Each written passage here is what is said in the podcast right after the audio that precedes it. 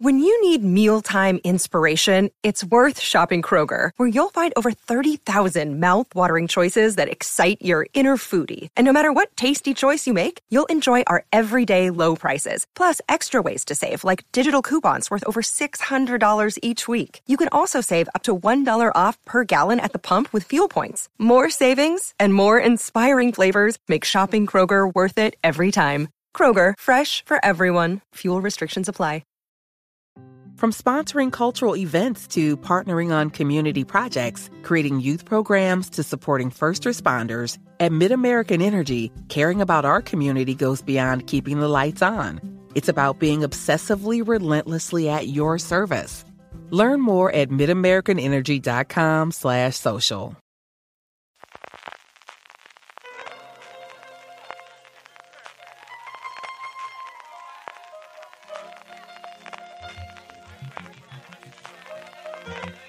Estás escuchando Fuera de Series con CJ Navas.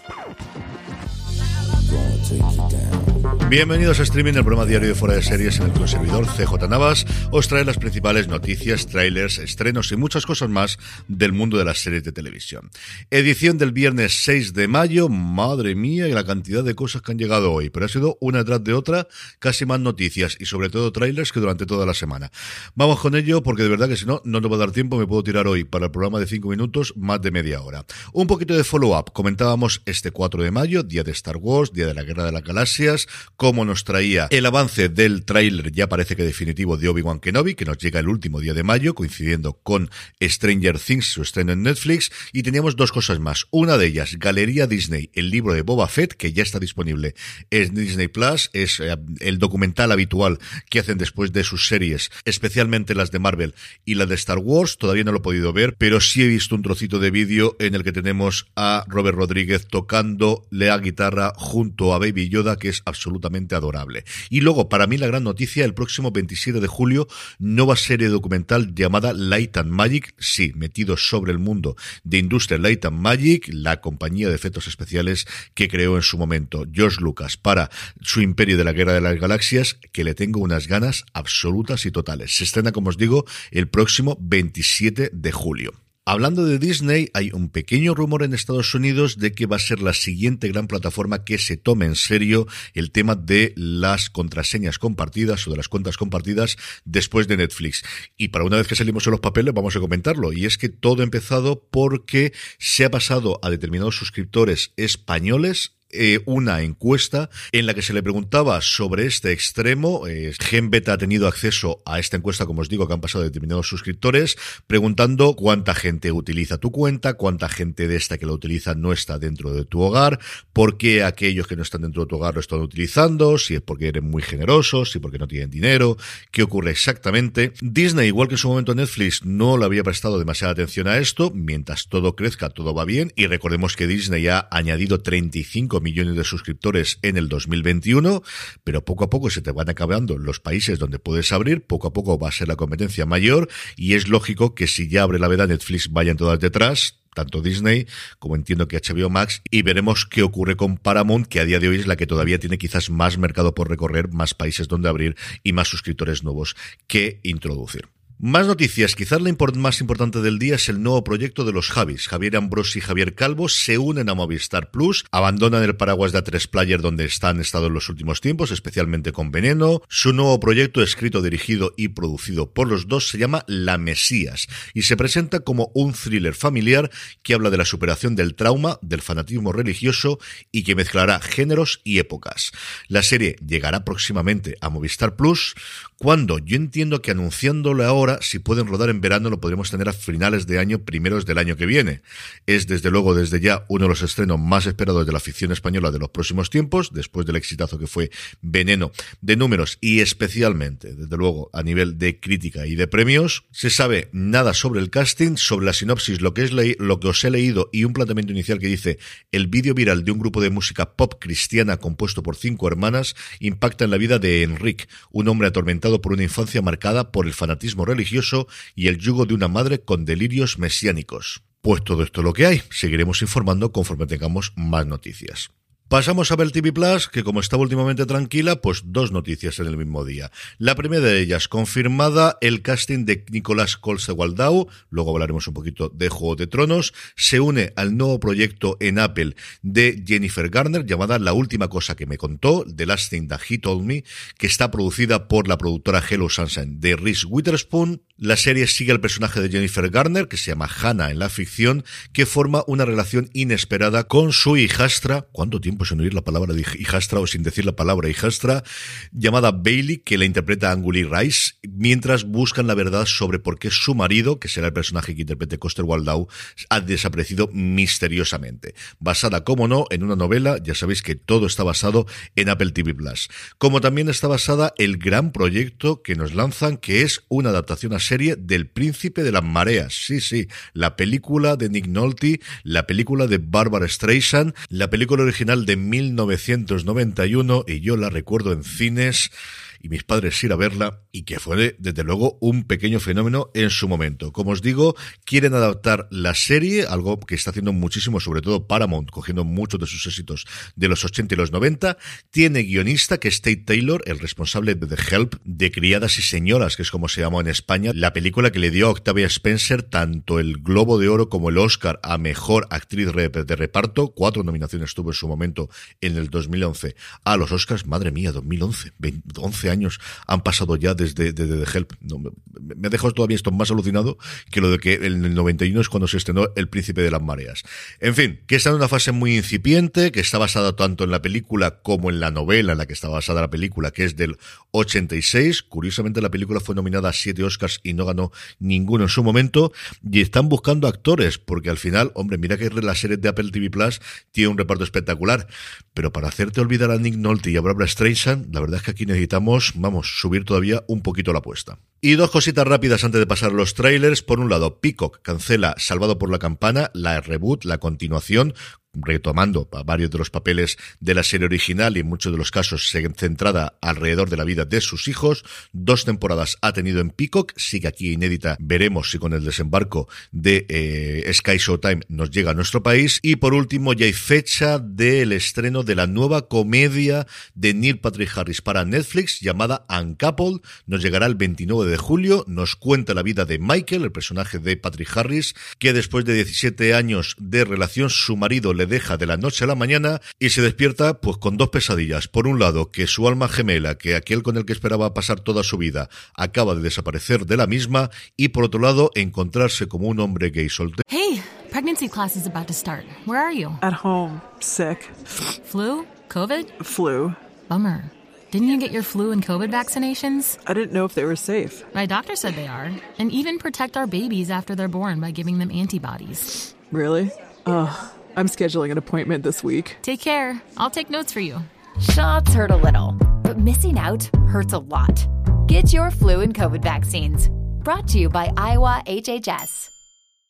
pero en los 40 en Nueva York. El tráiler a mí me ha gustado mucho. Neil Patrick Harris es alguien que me ha gustado, pues yo creo desde los tiempos de un médico precoz y creo que es un tipo de serie que le puede quedar muy muy bien. El 29 de julio se estrena y tenemos ya el primer tráiler de la misma. Hablando de trailers, ayer por la tarde HBO presentaba el segundo teaser, sigue llamándolo teaser y por duración realmente es así, de La Casa del Dragón, la precuela de Juego de Tronos, nos presenta la gran mayoría de los personajes y sobre todo dragones, que se note que aquí tenemos dragones.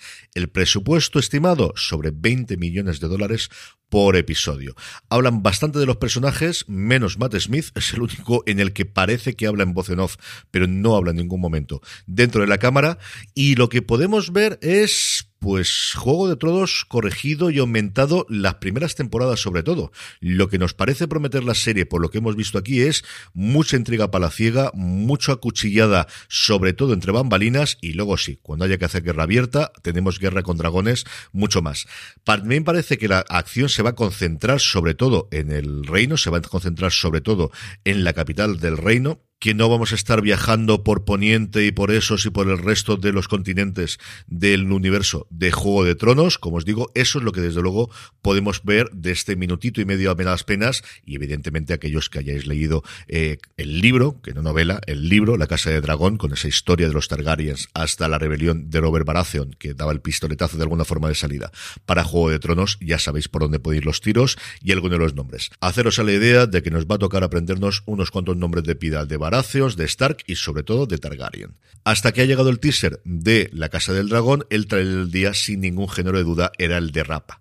Por fin tenemos dos minutitos para ver por dónde van a ir los tiros de la nueva serie de los Coira. Movistar Plus está totalmente a tope con la serie. Mm, al final, Hierro fue la serie más vista en su plataforma en el 2021.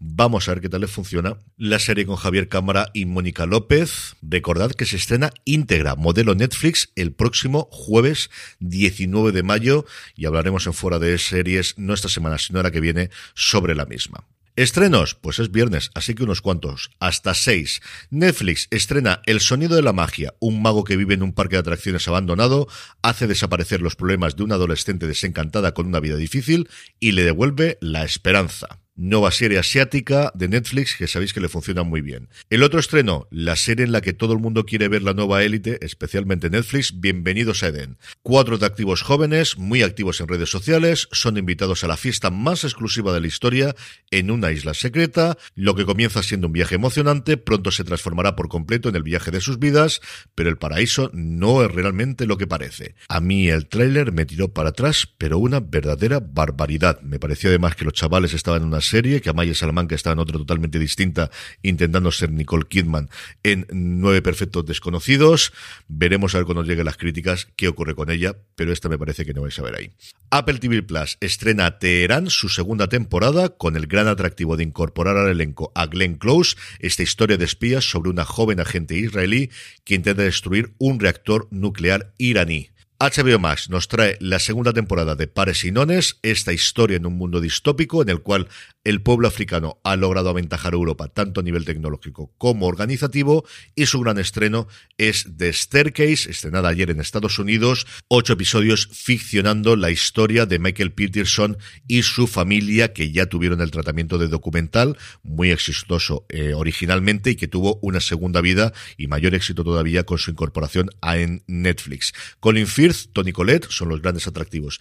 En cuanto a intérpretes, el documental, si no lo habéis visto especialmente lo que se estrenó originalmente. Quizás la continuación no es tan buena. La tenéis disponible en Netflix. Vale mucho la pena y cuando lo acabéis de ver podéis leer el artículo que le dedicó Lorena Gil hace unas fechas. Y el último estreno, para mí el más interesante de todos, es Bosch Legacy. Y es que aquí estoy totalmente comprado. La continuación de las andanzas de Hieronymus Bosch, de Harry Bosch, el detective creado en las novelas de Michael Connolly, que está como productor ejecutivo, ya tuvo sus temporadas en Amazon Prime Video. Esta se estrena en Estados Unidos en la segunda plataforma de Amazon Amazon, rebautizada recientemente como Freebie, un boss ya no solo más mayor, sino sobre todo ya mucho más apaleado de lo que vimos en la serie que llevaba directamente a su nombre. Parece por lo que vimos en el tráiler, y si uno es como yo lector de las novelas, que poco a poco Madeleine, su hija, va a tener un cierto protagonismo porque se mete en la academia de policía. En fin, Titus Welliver vuelve al personaje de una de mis sagas novelísticas favoritas de todos los tiempos y también de una de sus adaptaciones que creo que mejor se lleva a las pantallas. Si estáis buscando un procedimental, un policíaco tradicional bien hecho, con gusto, con grandísimas interpretaciones, acercaros si no lo habéis visto a ver Bosch, y si habéis visto Bosch, estaréis tan contentos como yo de que nos llegue Bosch Legacy.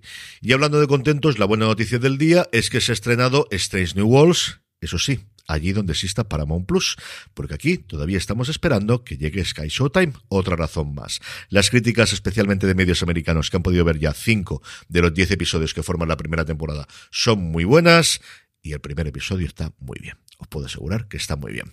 Veremos si llega de una puñetera vez a España de una forma más o menos clara, no sabemos si con Pluto o cuando descargue Sky Showtime y hablaremos de ella en Universo Star Trek. Por cierto, sobre Universo Star Trek nos hemos retrasado grabando por el follón de, Series Nostrum el eh, programa correspondiente al noveno episodio de Picard, así que vamos a hacerlo conjunto el noveno y el décimo que cierra ya esta temporada, posiblemente este fin de semana. Estad pendientes de nuestras redes, ya sabéis que somos fuera de series en Twitter, en Instagram, en TikTok y en todos los sitios que lo anunciaremos por ahí. Lo que sí os puedo confirmar que vuelve en el horario habitual es fuera de series, nuestro repaso semanal el domingo a partir de las 11 de la mañana, horario peninsular español, en twitch.tv barra fuera de series. Nos tendréis ahí a Jorge, a don Carlos y un servidor para repasar toda la actualidad de la semana y comentar qué tal fue la cosa en series nuestro. Nada más por hoy, nos volvemos a escuchar la semana que viene. Gracias por escucharme, gracias por estar ahí recordad, tened muchísimo cuidado y fuera.